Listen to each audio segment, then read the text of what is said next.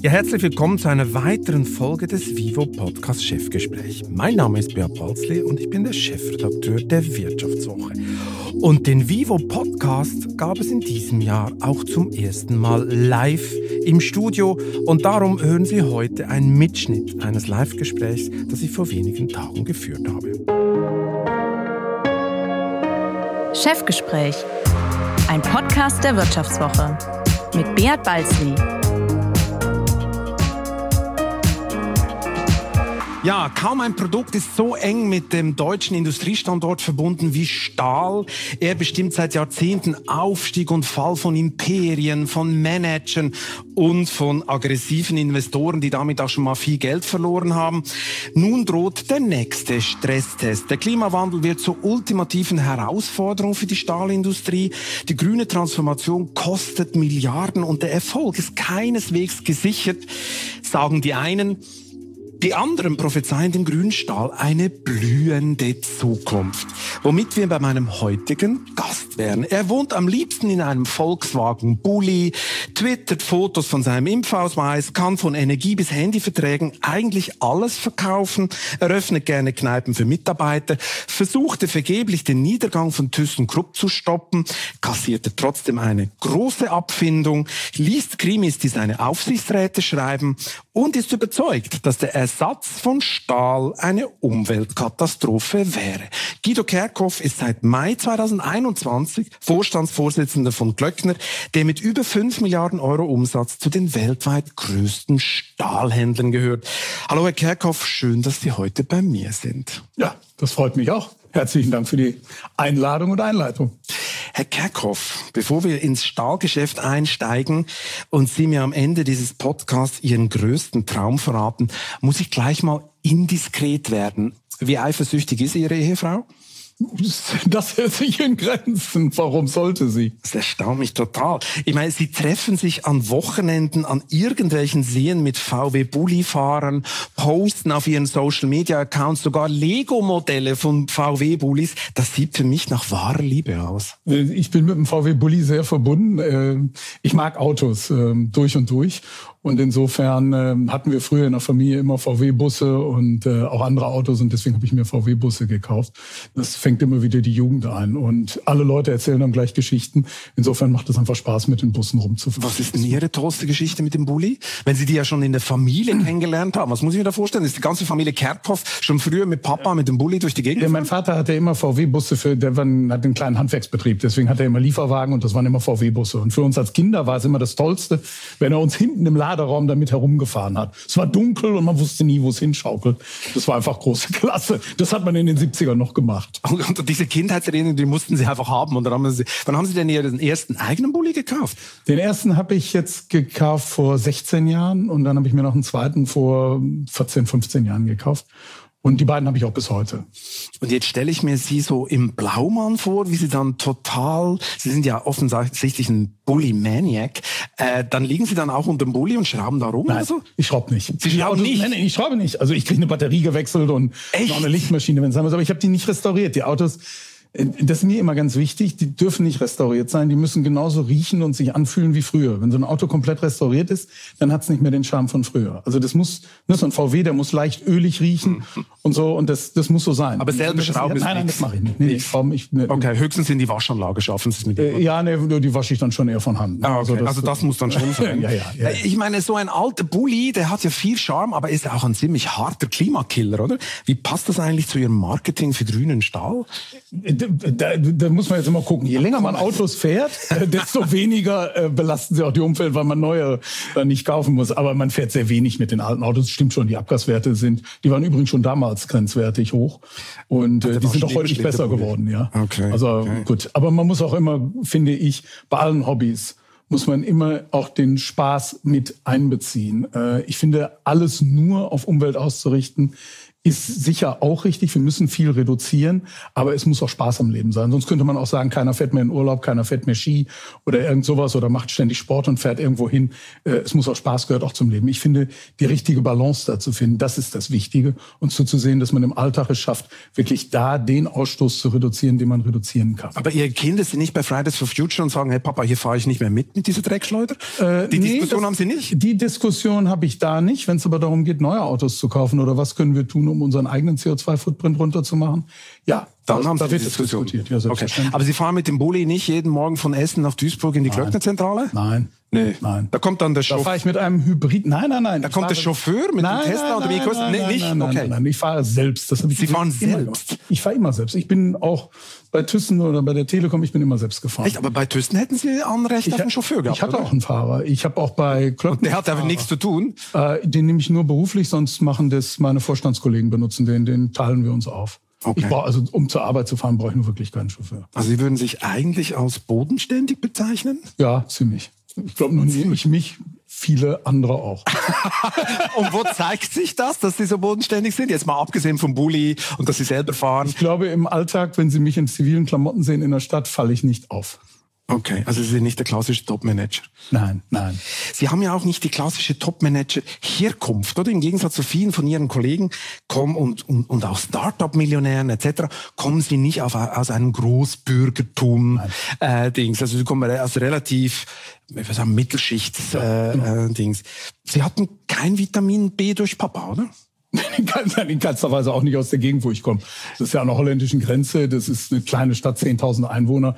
Da gab es überhaupt keine großen Betriebe oder irgendwelche sonstigen Sachen. Also mein jetziges berufliches und fachliches Umfeld ist ein ganz anderes als das, in dem ich groß geworden bin. Das habe ich während meiner Karriere gelernt, dass ich offensichtlich größere Dinge machen kann, als ich mir das ursprünglich vorgestellt habe. Ich hatte überhaupt keinen Blueprint für irgendeine Karriere im Kopf. Also in meiner Familie hatte niemand vorher Abitur oder gar studiert.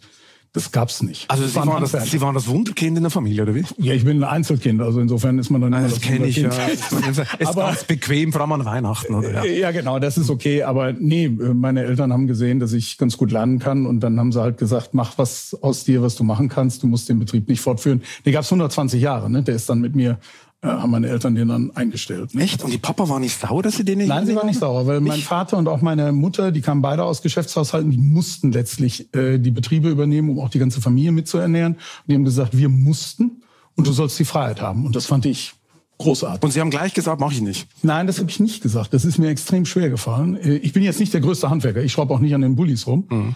Und äh, es waren ehrlich gesagt meine Eltern, die gesagt haben, Mann, du kannst so gut lernen versuch doch, was du kannst. Du musst dich ja an nichts gebunden fühlen, weil an so einem Geschäft, da fühlt man sich schon gebunden. Ne? Also das war für mich keine leichte Entscheidung. Ich wusste, dass für meine Eltern das ein Rückschlag ist, wenn niemand das Geschäft weiterführt, wenn man irgendwann weiß, ja, man sperrt dann irgendwann zu. Ne? Mhm, mhm. Und äh, das war klar und das fand ich nicht gut. Also da fühlt man sich schon, man, man arbeitet ja auch relativ viel als Jugendlicher dann mit. Aber äh, das war dann klar. Und aber man weiß natürlich auch nicht, wenn man jetzt anfängt und studiert, dann habe ich Betriebswirtschaft studiert, ja, wird man damit was oder endet man irgendwo als Sachbearbeiter. Ich, ich hatte keine Ahnung. Mhm, mhm. Ist ja erstaunlich, ist ja großzügig von Ihren Eltern. Also in vielen anderen Familienbetrieben ist es ja anders. Ich habe äh, letzte Woche mich mit äh, Frau Röckel unterhalten, Handschuhe Röckel, diese, ja. diese Marke.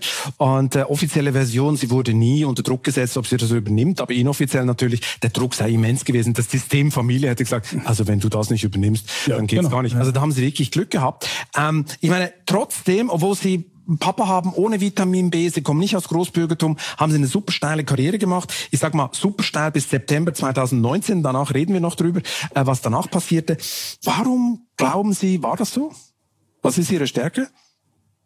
Ähm, meine Stärke ist, ich kann relativ viel arbeiten, ich mache wenig Aufhebens um mich. Und ich kann Dinge ganz gut sortieren. Ich verstehe meistens, was Auswege sind, gerade in schwierigen Situationen, und kann die ganz gut sortieren. Und äh, da ich mich auch nicht selber so in den Vordergrund stelle, aber eigentlich vieles wegschaffe, war ich, glaube ich, auch für viele meiner Vorgesetzten äh, ein ganz guter Partner. Also hilft, haben Sie sind kein Narzisst. Ist ja eigentlich jeder Top-Manager ein bisschen Narzisst, oder? Äh, relativ wenig. Also in den meisten Analysen, auch es werden ja tausend Assessments mit einem gemacht, wenn man so eine Karriere macht. Und bei mir kamen immer relativ viel Themen raus, die sagen, Macht und Status spielt relativ wenig bei mir eine Rolle. Das sagen immer alle wieder, das ist aber außergewöhnlich. Das passt eigentlich nicht. Okay, was stand da noch so drin in diesen, in diesen Psychotests? Erzählen Sie mal. Doch, der Rest war bei mir eigentlich eher so alles in der Mitte. Alles in der Mitte? alles in der Mitte. Und nur beim Machtstatus war relativ wenig. Hohe Sachorientierung. Okay, okay. Haften bei Ihnen auch so ein Boys Network? Ich meine, wenn ich zum Beispiel Ihren heutigen Aufsichtsratschef sehe, Dieter Vogel, der war ja Jahre vor Ihnen auch mal bei Bertelsmann, dann war er auch mal im Vorstand von Thyssen. Sieht irgendwie nicht nach Zufall aus, dass Sie jetzt da... Ich kannte ihn, ja klar. Schon, Natürlich oder? hat man ihn gesehen, aber man hat schon, also wenn man jetzt eine längere Karriere macht, ich war äh, ja, bin ja schon sehr lange in Vorständen in großen deutschen Unternehmen, da kennt man sehr viele Leute. Ja, mhm. klar, das bleibt nicht aus. Aber ich nehme an, Martina Merz gehört nicht zu Ihrem Netzwerk, oder? Doch, warum nicht? Echt? Ja, wir sind persönlich gut miteinander ausgekommen. Ich habe sie letzte Woche noch gesehen am Rande einer Veranstaltung. Und wir unterhalten uns ganz normal. mich doch total. Ich meine, Frau Merz ist ja Ihre Nachfolgerin bei ThyssenKrupp, CEO, da. Und ähm, die erste Pressekonferenz, die sie hielt, nachdem Sie abgegangen waren, da äußerte sie sich nicht sehr schmeichelhaft über, über sie. Und zwar kam da so fehlender Fokus, zu wenig Umsetzung, zu starke Top-Down-Kultur, durchgewurstelt, um nur die nettesten Komplimente äh, zu nennen. Wenn Sie heute zurückschauen, hatte sie recht? Äh, nee, das sehe ich nicht so. Also das sehe ich äh, da in der Tat anders. Ich glaube, ich war in einer sehr schwierigen Zeit bei ThyssenKrupp und habe versucht, das Unternehmen nach vorne zu bringen. Und äh, wir sind auch durch sehr schwierige Zeiten zwischen 2011 und 2019 gegangen. Und da glaube ich nicht. Ich glaube, unterm Strich war meine Bilanz nicht schlecht bei ThyssenKrupp. Da würden, glaube ich, jetzt ganz, ganz viele widersprechen. Ihre Performance war, sagen wir es mal so, ja, nicht berauschend, würden die meisten Beobachter von außen sagen. Ab 2011 haben Sie als Finanzchef ja eigentlich den Niedergang einer Industrieikone, sage ich mal, begleitet, oder? Äh, die kurz vor Ende ihrer Amtszeit als CEO gar aus der Königsklasse der Börse, also aus dem DAX geflogen ist. Was war denn am Schluss entscheidend? War es nur der von Brüssel eigentlich verhinderte Deal mit Tata Steel? Oder sehen Sie nicht doch auch ein paar eigene Fehler? Also das kommt jetzt darauf an, auf welche Perioden man guckt. Das letzte Jahr war sicherlich ähm, kurz und von viel Pech geprägt. Also dass Brüssel das untersagt hat, dass auch die Teilung nachher an der einem veränderten Marktumfeld und Bewertung der Stahlunternehmen nicht mehr funktionierte. Es war ja finanziell immer sehr eng bei ThyssenKrupp. Das war sicher viel Pech im Spiel. Die Dinge hätten auch klappen können. Also mit etwas mehr Glück im Umfeld wäre das sicher besser durchgegangen. Insofern war ich an den Stellen glücklos. Ähm, es waren aber alle und auch immer einstimmig dahinter, auch der gesamte Aufsichtsrat. Also insofern ist man diese Dinge auch mit dem Risiko, dass sie scheitern können, immer eingegangen.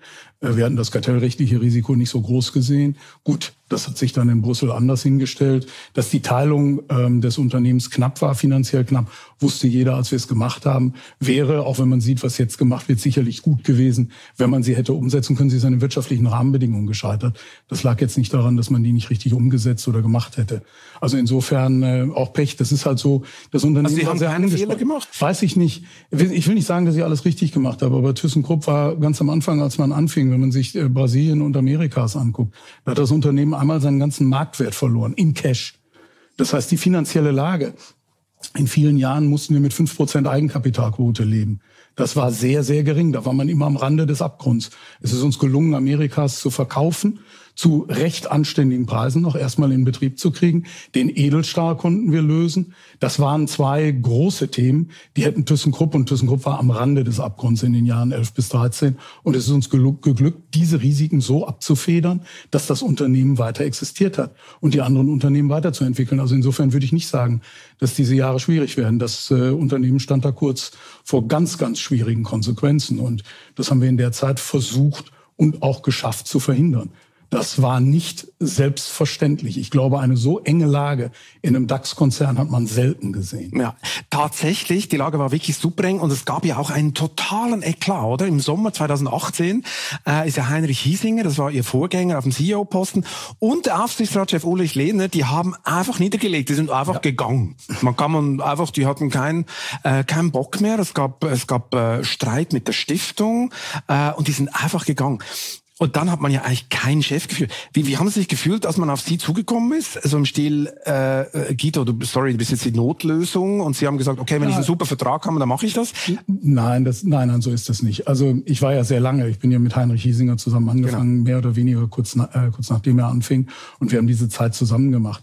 In einer solchen Phase, ich war ja zu der Zeit Finanzvorstand, muss natürlich ein Unternehmen erstmal stabil gehalten mhm. werden.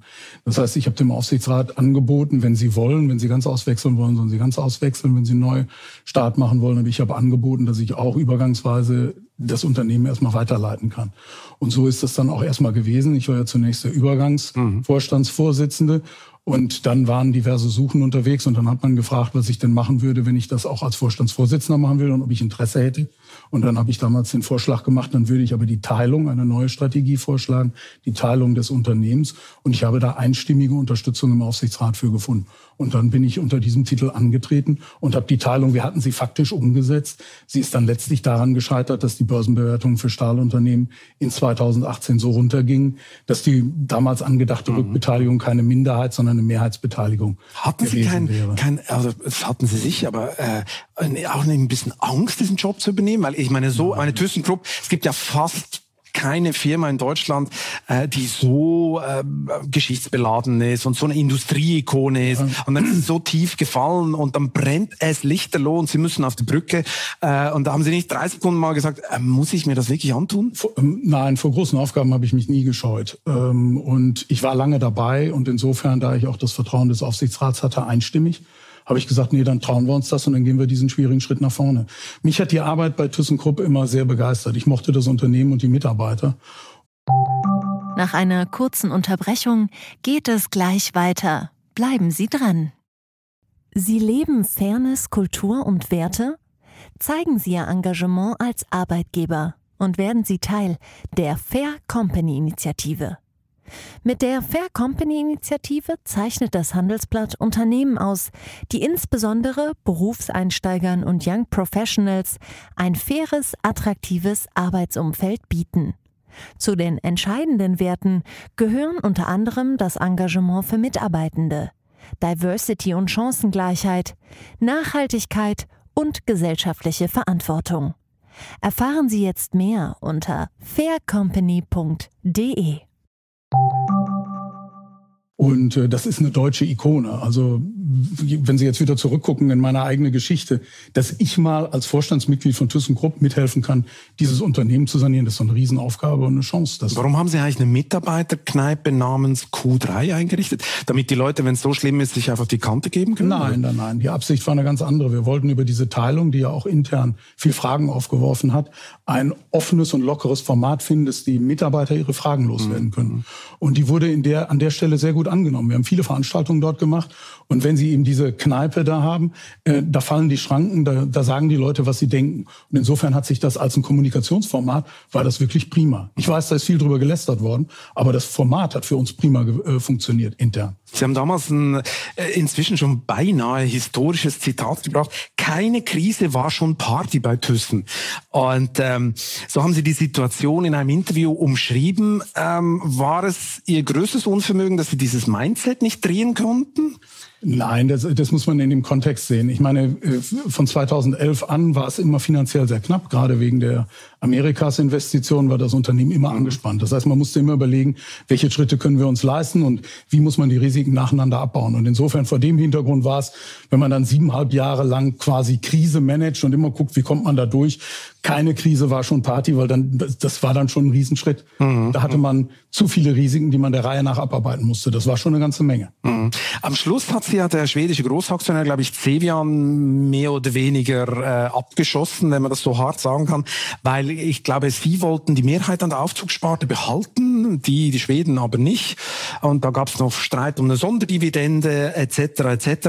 Und im Vorfeld äh, wurde ja, wurden sie ja regelrecht demontiert, oder? Also da wurden ja dauernd irgendwelche Geschichten geleakt.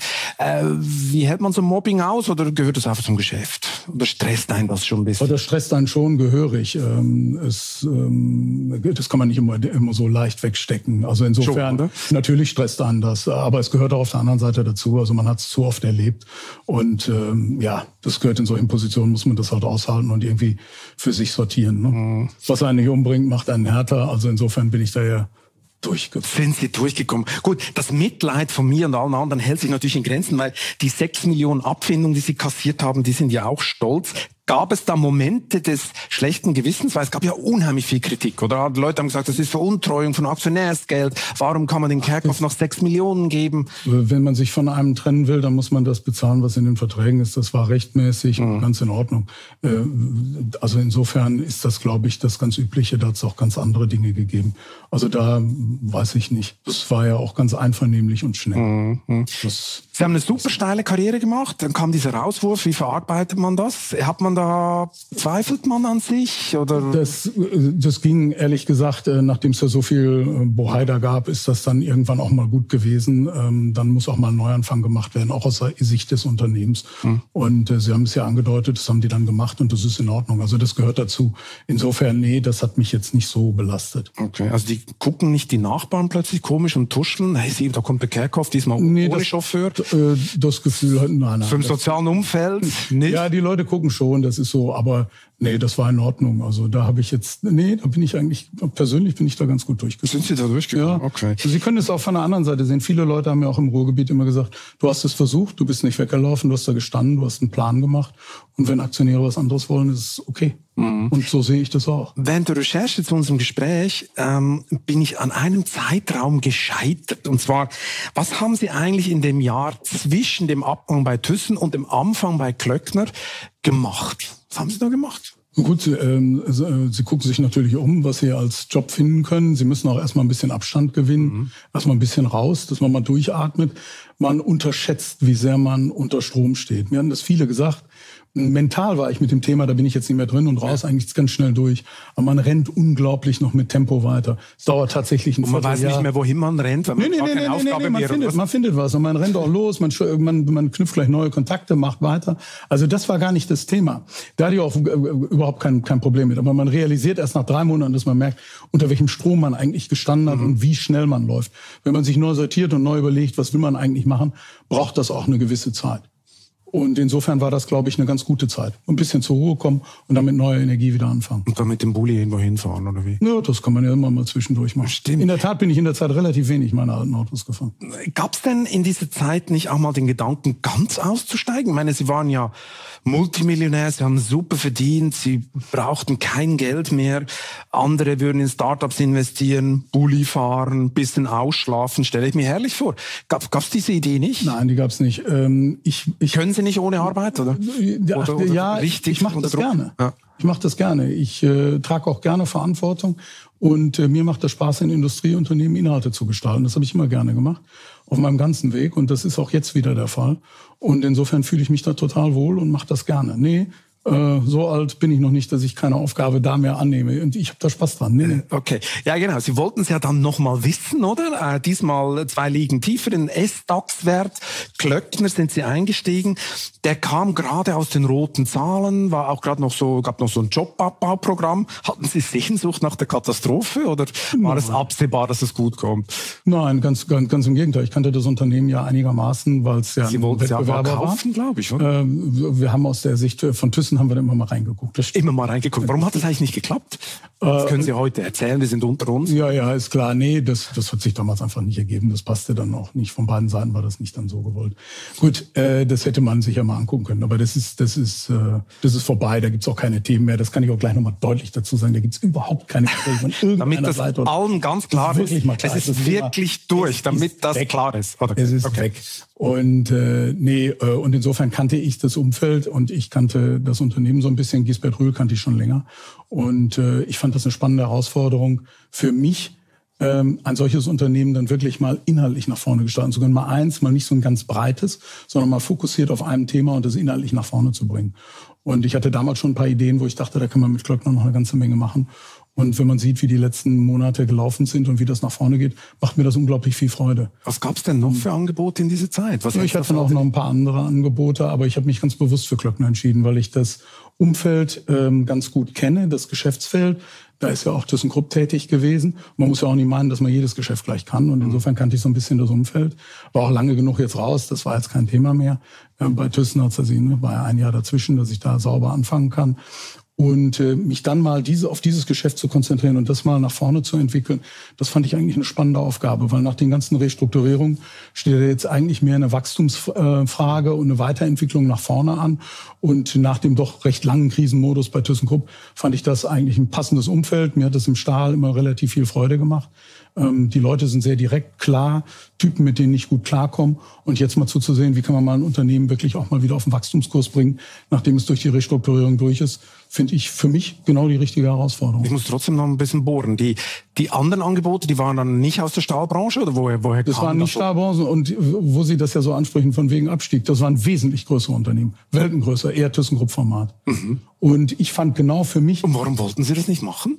Weil ich diese Herausforderung, Sie müssen immer gucken, was begeistert einen, wo hat man inhaltlich etwas, was man gerne macht. Und für mich, nachdem ich mehr in Portfolien unterwegs war und guckte, wie man sehr viele, jetzt mal ein Geschäft auf einen Wachstumskurs bringen, mal nur ein Geschäft sich darauf konzentrieren zu können, mit einem kleineren Team was nach vorne zu machen, fand ich mal wirklich für mich jetzt erfrischend spannend, anders und da kriegt man die Energie rein und da, da habe ich mich wirklich drauf gefreut und ich mache das mit großer Freude. Und ich empfinde das nicht als einen Abstieg. Okay. In keinster Weise. Das wurde von vielen so gesehen. Das, ja, ja, wenn Sie das offiziell messen, klar, 7000 Mitarbeiter, ThyssenKrupp hatte damals 170.000. Dann können Sie auch sagen, von der Telekom war es noch ein Abstieg hier an 260.000. Mhm, das stimmt. Ja, noch größer. Aber ich weiß nicht, ich weiß nicht, ob man das so messen sollte. Man muss immer gucken für sich selbst, was ist spannend, was ist eine Aufgabe, auf die man Lust hat und wo man meint, man kann einen Beitrag machen. Und das war für mich eine, deswegen ist das jetzt, klar, das ist viel kleiner. Mhm. Aber für mich gefühlt, ist das ein Abstieg oder jetzt, wo ich sage, ach, das mache ich irgendwie so? Nee, überhaupt nicht. Also für mich ist das ein guter nächster Schritt. Und Ihr Vorgänger ähm, Gisbert Rühl auf dem CEO-Posten ist ja eh Nachbar gewesen und man ist ja dauernd beim Italiener zum Essen gegangen, oder? Ja, Kommt Sie das gleich besprechen? Das ist sehr die Legende. Das ist die Legende. Also wir kennen uns natürlich lang, man läuft sich in Essen über den Weg und wir kannten uns und wir kommen gut miteinander aus, ja. Lustig ist ja, kaum hatten Sie bei Klöckner angeheuert, ähm, da gab es schon ein, ein riesen äh, Aufruhr, weil ein Übernahmeversuch eigentlich gestartet wurde vom, vom größten Aktionär Friedhelm Loh, unserer Private Equity Firma Apollo. Und so schnell wie dieser Übernahmeversuch kam, so schnell war er wieder weg. Warum eigentlich? Naja, die Börsenkursentwicklung war ja weit äh, über dem, was man damals äh, angedeutet hatte. Also das war irgendwie das passte nicht. Das ist ja dann, es ist ja, es war ja kein offizielles Übernahmeangebot. Es war ja nur eine Anfrage, ob, mhm. und dann wurde es zurückgezogen. War das so ein bisschen schlecht gemacht, oder? Ich, ich glaube, äh, wenn man sich aus heutiger Brille betrachtet, war es ganz gut, dass es so gekommen ist. Und wir haben auch ein exzellentes Verhältnis. Also sowohl Herr Loh und ich, als auch die ganze Loh-Gruppe zu uns. Also insofern läuft alles gut. Äh, kommt denn nochmal ein neuer Anlauf bei diesem Übernahmeversuch? Oder ist das immer vom Tisch? Da müssen Sie Herrn Loh fragen, das kann ich Ihnen nicht sagen. Wie schätzen Sie es denn an? das, äh, da will ich mich überhaupt nicht zu äußern. Das ist überhaupt nicht mein Thema und mein Spielfeld. Das, nicht das so beschäftigt äußern. mich nicht. Okay, aber offenbar ist es nicht so vom Tisch wie der, die Fusion mit Thyssen Stahlhandel, oder? Das, das kommt sicher Ich, ich, ich rede nicht für, für, für jemand anders. Das, und das mit Thyssen kommt auch nicht mehr, dass man da mit dem Stahlhandel... Von unserer Seite gibt es kein Interesse und Thyssen hat auch immer gesagt, sie sehen das nicht. Hm. Man kann nichts nie ausschließen, aber da gibt es nichts und keine Absichten von unserer Seite. Mhm, mhm. Ich meine, Thyssens größte Herausforderung ist ja nicht unbedingt den Stahlhandel an Sie zu verkaufen, sondern die grüne Transformation. Wenn, wenn man sich das mal zusammen, äh, äh, zusammenfasst, wie die Situation ist auf dem Markt, oder? Es geht ja deutlich schneller, Schrott grün zu umzuschmelzen, als einen Hochofen auf grüne Stahlproduktion umzurüsten, wenn ich das richtig begriffen habe. Wie sehen Sie denn jetzt den weltweiten Markt? Wie stehen die Chancen der Deutschen im Vergleich mit den Chinesen und den Amerikanern? Weil man denkt ja immer, die Chinesen werden dann einfach mit Billigstahl kommen, dann kommen sie halt mit Billiggrünstahl. So einfach ist es, glaube ich, nicht. Nein, das ist deutlich zu, äh, zu einfach dargestellt. Also wenn wir mal anfangen, natürlich ist es grundsätzlich einfacher auf der Elektrostahlroute von Schrott grüneren Stahl schneller herzustellen. Allerdings muss man gucken, wie viel Schrott gibt's überhaupt. Hm. Selbst bis 2050 wird es nicht mehr als 40 Prozent des Marktes sein, den man mit ähm, Schrott herstellen kann. Das heißt, 60 Prozent muss weiter über den Ersatz und die Primärroute kommen. Das ist eine große Menge. Der, der Rest, der ist vielfach in Infrastruktur, also in Brücken, Straßen, Gebäuden und ist halt sehr lange gebunden. Das kommt nicht so schnell in den Recyclingprozess. Das ist das eine. Das zweite, da muss man gucken, wo fällt der Schrott an, in welchen Gesellschaften. Zum Beispiel in China sehr wenig, die haben nur zehn Prozent Schrott. Das ist eine neue Wirtschaft, die ist sehr schnell angestiegen, die haben noch nicht so viel Schrott. Während in Europa ist es 60-40, in ähm, den USA, wo Energie immer billig war, 70 Prozent Schrott, 30 Prozent nur Primärerzeugung. Die werden also viel schneller umstellen können. Aber auch die anderen 60 Prozent müssen halt eben primär umgestellt werden. Und insofern geht's nicht ohne. Und ich glaube, auch der Schrottpreis wird das dann, was die Kosten- und Zeitseite angeht, äh, ausbalancieren. Insofern verstehe ich zwar die Sorgen der ich sag mal, Hochofenhersteller, weil sie ja eine große Transformation zu machen haben, die teuer ist. Und auch, wo kommt der ganze Wasserstoff her? Wo kommt die ganze Energie? Es bedarf auch viel mehr Elektrizität her. Das sind sicherlich wichtige Themen. Wenn man aber Stahl dann im Vergleich zu anderen Werkstoffen sieht, ist er relativ günstig nach wie vor. Und er ist viel einfacher, grüner zu kriegen und enthält auch viel weniger CO2 als Aluminium oder als äh, zum Beispiel Carbonfaser. Insofern halte ich Stahl eigentlich für einen Werkstoff, den, wenn man mal von dieser teuren Umstellung abstrahiert, eigentlich eine bessere Zukunft und ein höherer Anteil zusteht, ähm, das hinzukriegen. Natürlich, wie gesagt, jeder, der jetzt Hochofen betreibt, hat eine Riesenumstellung mhm. vor sich. Mhm. Die sind nicht einfach zu machen, die will ich auch nicht kleinreden. Ich kann die Sorgen sehr verstehen. Aber man muss ja eigentlich mal durch den Zyklus gucken, wie wollen wir denn Gesellschaften dekarbonisieren? Es kann ja nicht alles aus Holz oder sonst woher kommen, was nachwächst. Da kommen wir gleich noch dazu, äh, wie genau die Vorteile von Stahl sind äh, gegenüber Aluminium und, und, und Kohlenstoff. Was mich noch interessiert, Sie haben das mit dem Schrott äh, angedeutet. Ah, ich muss mal jetzt einen Schrotthändler kaufen, oder? Das machen aktuell übrigens sehr viele Stahlhersteller, wenn Sie mal in die USA gucken, die ganzen Stahlhersteller kaufen alle Schrotthersteller auf und äh, äh, Schrottsammler. Und Schrott wird einen höheren, also ich glaube nicht nur Stahlschrott, auch andere Schrotte. Wenn wir mehr in eine zirkuläre Wirtschaft kommen wollen, dann werden Sekundärrohstoffe eine ganz andere Bedeutung gewinnen. Wir werden viel mehr sortieren und die haben eben einen Wert und den bekommt man auch bezahlt. Dann lohnt sich ja detailgetreuere Sammeln und äh, äh, aufteilen wesentlich mehr. Das wird nicht nur Stahl betreffen. Mhm. Bevor wir zu den Vor- und Nachteilen der verschiedenen Werkstoffe kommen, noch, eine ganz andere Frage. Äh, wir leben ja jetzt gerade unruhige Zeiten wegen des Überfalls von Russland äh, auf die Ukraine. In dem Zusammenhang sind ja auch ukrainische und russische Hersteller eigentlich vor dem europäischen Markt verschwunden, oder? Hat das jetzt Thyssen, Salzgitter riesige Vorteile gebracht? Hat das Lieferkettenchaos äh, gebracht? Oder, oder wie hat sich das ausgewirkt? Ja, das hat man in Teilen gesehen. Also einige, vor allen Dingen Endkunden, haben in Russland und der Ukraine eingekauft, also Stahl, fertigen Stahl. Mhm. Ähm, da, man hat es ja auch im Stahlpreis gesehen, der ist ja im März dann wieder stark angestiegen. Jetzt beruhigt er sich äh, erheblich wieder. Also das ist äh, die Kurve, die ist äh, gelaufen. Wir sind wieder auf Werten in den Stahlpreisen von vor ähm, der Ukraine-Krise. Da gab es ähm, natürlich in der Lieferkette Unterbrechung.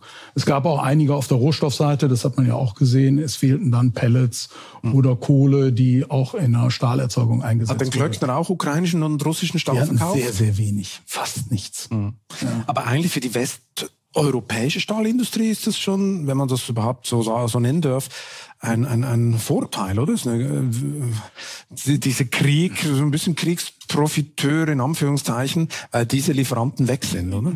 Es hat kurzfristig zu Stahlpreisanstieg und natürlich Verknappung im Angebot geführt. Trotzdem im Moment ist das Angebot mehr als ausreichend, auch in den europäischen Märkten. Ich glaube, eine größere Auswirkung hatte, dass wir weniger chinesische Importe im Moment und äh, längerfristiger sehen. Da hat es ja auch mehr ähm, Tarifschranken gegeben für chinesische Billigimporte, sowohl in den USA als auch hier in Europa. Das hatte, glaube ich, eine größere Auswirkung. Und die bleiben auch, diese Tarifschranken? Zunächst mal, man wird sie sehen, wie lange so etwas bleibt. Mhm. Sie haben es vorher schon angetönt, die Stahlherstellung ist ja heute noch für einen großen Teil der CO2-Produktion verantwortlich. Gleichzeitig hat er im Gegensatz zu Aluminium- und Kohlenstofffaser ja ein Gewichtsproblem, was vor allem die Autoindustrie natürlich reizt.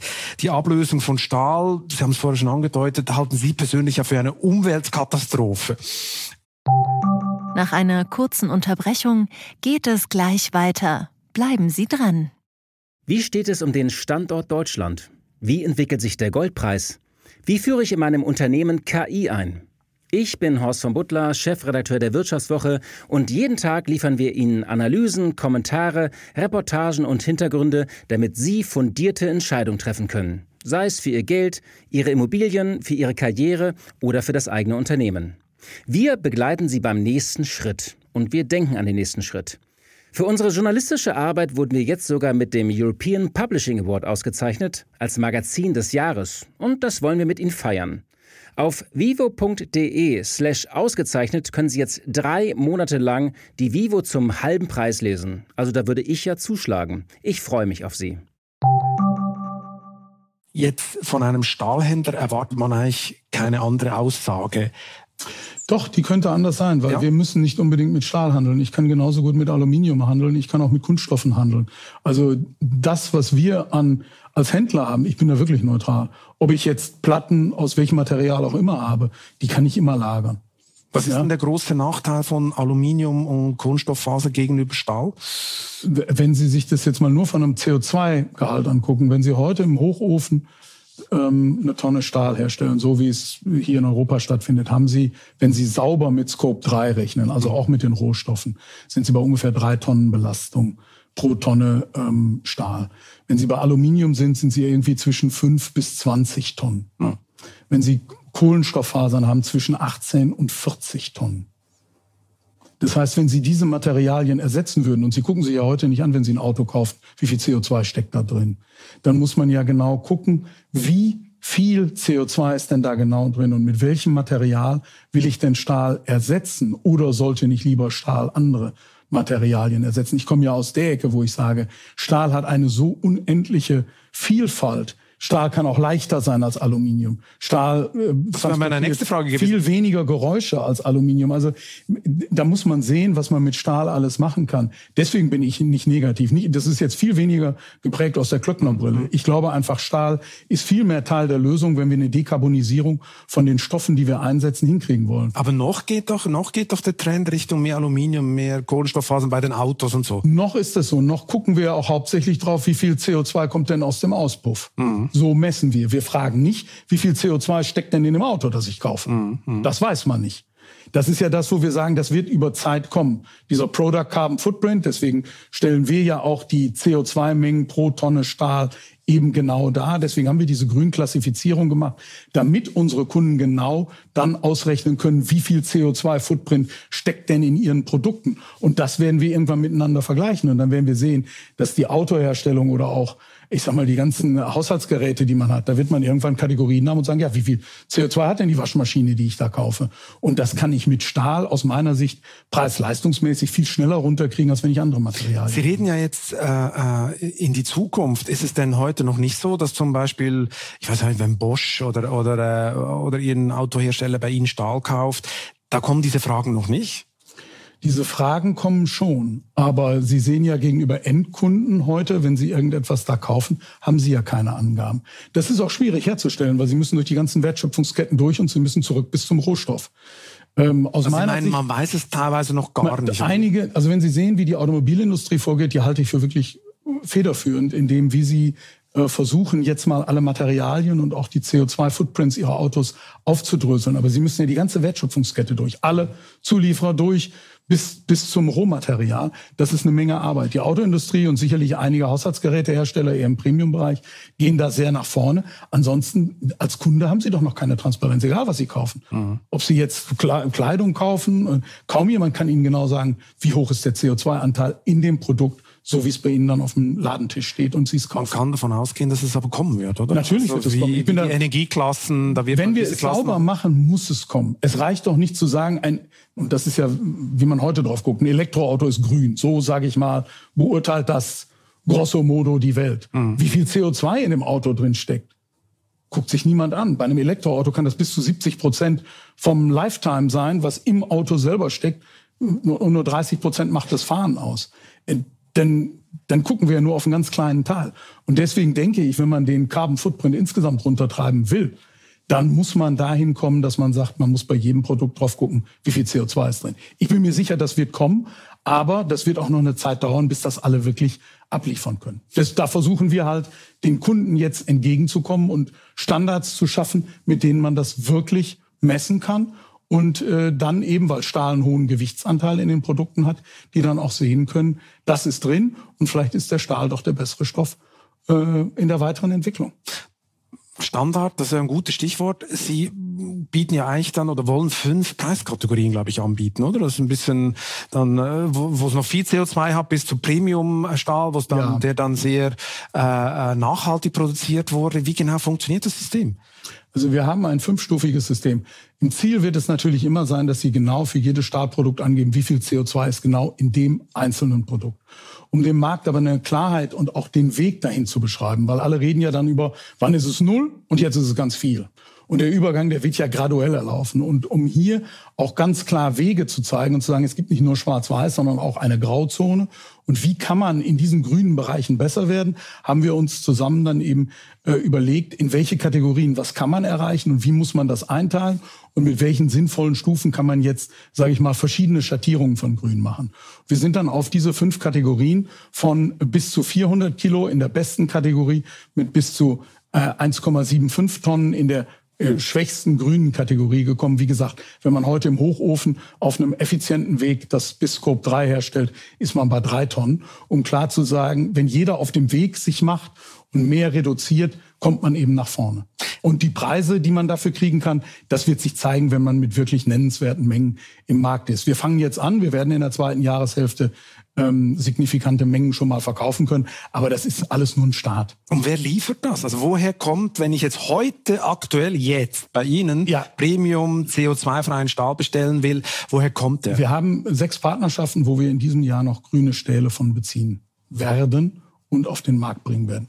Die Mengen sind noch relativ klein, aber sie werden wachsen. Und die kommen aus Deutschland oder woher kommen die? Auch aus Deutschland. Ja, aber das meiste kommt nicht aus Deutschland, glaube ich, oder? Nein, Woher kommt denn das? Aus anderen Ländern. Ist, Aber ich werde jetzt hier nicht genau geheim? auf unsere Zulieferer gehen. Ist, Na, ich werde jetzt nicht sagen, wo wir den grünen Stahl jetzt genau herbeziehen. Also das ist ja ein Vorteil für uns und äh, wir haben sechs Partnerschaften. Das ist noch Ge Geschäftsgeheimnis. Ja. Ähm, was haben denn diese Länder, die Sie nicht nennen wollen, für Vorteile gegenüber Deutschland? Standortvorteile? Ist da zum Beispiel das die Energie günstiger? Schweden nehme ich mal an oder sowas? Das, das gerade wenn man äh, wenn man mal weiter nach vorne guckt auf die Direktreduktion, dann spielt natürlich der Energiepreis eine Rolle und gibt es genügend Energie verfügbar. Wir haben ja eine Partnerschaft mit H2 Green Steel, mhm. ähm, aber die werden ja erst ab 2025, 2026 dann was produzieren. Also die, sind, die, die bauen ja noch erst, die haben ja gerade mal ein Grundstück. Mhm. Ähm, also die sind da jetzt natürlich noch nicht dabei. Aber andere sind teilweise auf der Elektrolichtbogenroute schon weiter vorne, ähm, was äh, zu erzeugen. Andere haben auch schon ein paar andere Mengen. Und da gibt's verschiedene Verfahren. Und das ist jetzt auch länderunabhängig. Wie gesagt, es gibt auch deutsche Mengen, die's, die man kriegen kann. Mhm. Nicht viel, aber immerhin ein Anfang. Also das, ich würde jetzt nicht sagen, das ist nur nach Ländern unterschiedlich, sondern auch, wie weit die einzelnen Anbieter da sind. Wie beurteilen Sie denn die Regierungspolitik in Bezug auf grünen Stahl hier in Deutschland? Ich glaube, man muss jetzt mal ähm, beim grünen Stahl endlich dazu kommen, dass man auch saubere Klassifizierungen findet, dass man sich endlich mal bis zum Scope 3 wirklich durchringt. Die Stahlindustrie ist da auch noch hadert da noch sehr. Wie viel geht man auf die Rohstoffe ein? Wie viel hat man Schieberegler, was Schrotteinsätze angeht, um äh, jetzt im Elektrolichtbogen und Hochofen dann unterschiedlich zu messen? Das finde ich alles nicht so gut. Am Ende wird es darauf ankommen, dass man den CO2-Ausstoß reduziert. Und deswegen haben wir gesagt, wir gehen da auch, ich sag mal, verfahrensunabhängig dran. Was zählt, ist CO2 oder kein CO2? Und äh, ich würde es eigentlich da begrüßen, wenn man da ähm, und das betrifft aber nicht nur Deutschland, sondern eigentlich die gesamte EU, letztlich alle Wirtschaftsräume, wenn man da mal eine saubere Skalierung und einen sauberen Pfad macht und endlich mal sagt, man geht auf ähm, komplett Scope 3, so wie es, sage ich mal, SBTI und ähm, das GHG-Protokoll eigentlich vorschreiben. Da gibt es eigentlich Orientierung, aber da gibt es noch viel Beißhemmung, das so umzusetzen. Ich meine, das Kernproblem für die äh, deutsche Stahlindustrie wird ja sein, genügend Wasserstoff zu kriegen. Das sind ja Unmengen an grünem Wasserstoff, die her müssen. Äh, jetzt sagen schon viele, die, die Deutschen hinken schon wieder hinterher äh, mit der Beschaffung von Wasserstoff. Ist das so? Ist man da hinterher? Gibt es zu wenig Pipeline-Systeme? Ich, ich glaube, man muss gucken, wo man nachher was macht. Äh, ich glaube, da gibt es kein Schwarz-Weiß. Welche Produktionen macht man wo? Welche Teile in welchen Regionen der Welt macht man jetzt eine Roheisenerzeugung da wo man die preiswerte Energie erzeugen kann mit Renewables. Wo baut man neue Anlagen auf? Wo geht man in welcher Wertschöpfungsstufe wohin? Ich glaube, da wird mir viel zu schwarz-weiß diskutiert. Hm. Also da muss man noch genau gucken, wie man die Umstellung machen kann. Und dann wird man da auch Wege finden können. Aber eins ist klar, die Herausforderung ist riesig. Ja, also wenn Sie allein über die Wasserstoffmengen, wenn Sie eins zu eins ersetzen wollen, wie Sie das beispielsweise bei ThyssenKrupp machen, sind das halt riesige Mengen, 720.000 Tonnen Wasserstoff, die da im Jahr benötigt werden. ja, zwei Gasometer in Oberhausen pro Stunde. Das ist halt riesig und das ist jetzt nicht da. Und es muss nicht nur da sein, es muss ja auch noch zu wettbewerbsfähigen Kosten hier hinkommen. Das sind schon riesige Veränderungen und Herausforderungen. Genau, die Transformation kostet Unmengen von Geld. Ja. Ähm, und bis es sich dann rechnet, wissen wir auch nicht so recht. Äh, besteht die Gefahr, dass wir am Schluss äh, eine, eine grüne Stahlindustrie zu Tode subventionieren, so ein grünes Industriemuseum? Durchfüttern? Ich weiß, nicht, ich weiß nicht, ob das nötig ist oder ob das auch so kommen muss. Man muss gucken, wo man welche Dinge zu wettbewerbsfähigen Kosten dann macht und welche Teile der Produktionskette wo stattfinden. Ähm, und ich denke, dass da ein Umbau machbar ist. Ja. Aber die wettbewerbsfähigen Kosten auch für Energie sind entscheidend für den Standort Deutschland. Das ist schon klar. Aber nicht nur für die Stahlindustrie. Das gilt genauso für die Chemie und andere Industrien. Fast noch zu einem größeren Teil. Was glauben Sie, gibt es einen Exodus von Firmen in Deutschland? Weil das mit den Energiepreisen eben so schnell nicht Man, man wird sehen, wo die Energiepreise sein können und wie viel Energie man verfügbar hat. Und man muss gucken, welche Teile der Wertschöpfungskette man in Deutschland macht. Vielleicht macht man einige energieintensive Teile auch in anderen Teilen der Welt, da wo die Energie dann ist, wo sie renewable erzeugt werden kann. Das heißt ja nicht, dass man komplette Industrien abbaut, sondern dass man einfach auf einem Vorprodukt schon eine Ebene höher ansetzt. Mhm. Muss man in der Chemie alle Cracker hier in Deutschland haben und das Erdöl und Erdgas dann zerlegen. Das muss auch nicht sein. Das heißt aber nicht, dass die gesamte Chemieindustrie weg ist. Das ist ähnlich in der Stahlindustrie. Muss man jetzt alle Hochöfen hier ersetzen oder erzeugt man Eisenschwamm womöglich da, dass man den Wasserstoff nicht so weit transportieren muss? Denn das Eisenerz muss eh transportiert werden. Das sind Themen, wo ich glaube, das ist nicht so schwarz oder weiß, mhm. sondern man muss gucken, welche Dinge machen wo Sinn und hat man vielleicht eine andere Arbeitsteilung, die man machen muss. Mhm. Ja, und sonst hat man ja in NRW viel Erfahrung mit Industriemuseen, oder? Die gibt's ja hier überall. Und, Aber auch mit Industrieumbau. Die Stahlindustrie hat es bislang auch immer wieder geschafft. Genau, und insofern hoffe ich auch, dass sie das diesmal schafft. Diesmal schafft, genau. Und der Bulli ist ja auch ein äh, rollendes Denkmal und der fährt ja auch noch. Also insofern. Was machen Sie eigentlich in der Freizeit, wenn Sie nicht Bulli fahren? Ja, dann versuche ich ähm, mit der Familie so viel zu unternehmen, wie irgend geht. Äh, mit meinen Jungs mal irgendwas äh, zu unternehmen. Fahre gerne tatsächlich mit alten Autos rum und sonst, alte äh, Autos? Wie viele alte Autos haben Sie? Ja, eine ganze Halle voll? Oder? Ja, ich habe ein paar mehr. Also, äh, ja, aber das interessiert mich jetzt. Also ich, ich muss ja sagen, ich habe wirklich Schmerzen. Ich musste vor ein paar Monaten meinen alten Saab 900 verkaufen, fast 30 Jahre alt, ein Traumauto, aber er war halt nicht mehr so gut. Äh, okay. Also es war, es war ein harter Abschied, ich muss ja. es echt sagen. Jetzt müssen Sie auch einen, einen nennen. Was haben Sie denn noch sonst für Autos neben Bulli? Ich habe noch ein äh, paar ältere BMWs. Ich habe aber auch ein Peugeot 304 Coupé, weil wir gerne in Frankreich Frankreich sind, ein ganz goldenes Auto. Ein also goldenes Ein goldenes Peugeot 304 Coupé von 1973. Herrlich. Ach, der Wahnsinn. Ja. Und, und die, aber die müssen ja permanent restaurieren, oder? Ja, wenn sie einem Die rosten doch, also mein Nein, TÜV hat bei mir gesagt, ah, das ja, wenn, ist jetzt schon ein bisschen Wenn sie sie immer an der Straße stehen haben, ich habe so eine kleine Halle, wo die Autos drin sind und da verrosten sie nicht. Also das Kerk Winterfeind auch nicht. Kerkhoff Automuseum? Nein, nein, nein, vorstellen? nein, nein, nicht. Nein, nein, Aber so groß ist es nicht. Also es darf nicht jeder da rein und gucken. Nee, ist wie eine größere Garage mehr ist das nicht. Okay, ich, ich dachte schon. Und wenn Sie das nicht machen, dann lesen Sie Startup-Krimis, den Ihr Aufsichtsrat geschrieben hat. Ja, das fand ich mal spannend. Ein Buch basiert, basiert der eigentlich auf wahren Geschichten aus dem Businessalltag von Klöckner so? Gibt da Mama Tote glaub, oder Klöckner habe ich da weniger drin gefunden. Also nicht. Den, den Eindruck hatte ich nicht, nein. Okay, also um, um was ging's? Es ging um Startup-Mord, also Mord in der Startup-Szene. Krimi in der Startup-Szene. Okay. Und Sie, fanden, Sie haben dann den rezensiert und Ihrem Aufsichtsrat gesagt, das ja. fand ich ganz spannend. Fand ich mal ganz spannend, dass ein äh, Hochschulprofessor, der sich hauptsächlich mit Startups beschäftigt, dann auch mal ein Buch schreibt. Das fand ich spannenden Ansatz. So, wir, wir, wir drehen langsam in die Endrunde ein äh, von diesem Podcast und sind dann auch gleich beim nächsten Teil. Ähm, Herr Kerkhoff, hier kommt die ultimativ letzte Frage. Welchen privaten Traum wollen Sie unbedingt noch verwirklichen?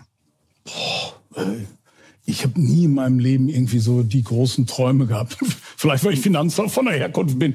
Das hatte ich nie. Also nicht. Insofern, nein. Wenn man Finanzer ist, hat man keine Träume? Ja, da weiß ich nicht, aber zumindest keine großen Visionen. Und nein, also ich habe so den einen großen Traum habe ich nicht. Nee. Nicht? Nee, nee, nee, nee, nee. Und Sie wollen auch nicht noch irgendein äh, tolles Auto kaufen? Nee, ein tolles Auto habe ich in der Tat nicht vor. Nee, ich äh, habe genug, das reicht mir. Also der Bestand ist jetzt das ausreichend. Ein goldener Peugeot, der reicht. Von dem her. Das das ist so. Okay, gut. Aber äh, irgendwie sind wir noch, das Museum reizt mich. Da muss ich noch mal hin in diese, in diese, in diese äh, äh, Garage. Herr Kerkhoff, vielen Dank für das interessante Gespräch. Ich bedanke mich bei Ihnen. Und wer jetzt noch wissen will, wie dramatisch der Gasalarm für die deutsche Industrie enden könnte, muss die neue Titelgeschichte der Wirtschaftswoche lesen. Die gibt es besonders günstig unter vivo.de-chef-abo. Ich wünsche Ihnen viel Spaß beim Lesen und eine gute Zeit bis zum nächsten Chefgespräch. Kritik, Lob und Anregungen schicken Sie bitte wie immer an balzli.vivo.de. Für eine positive Bewertung dieses Podcasts bin ich Ihnen ewig dankbar. Bleiben Sie gesund.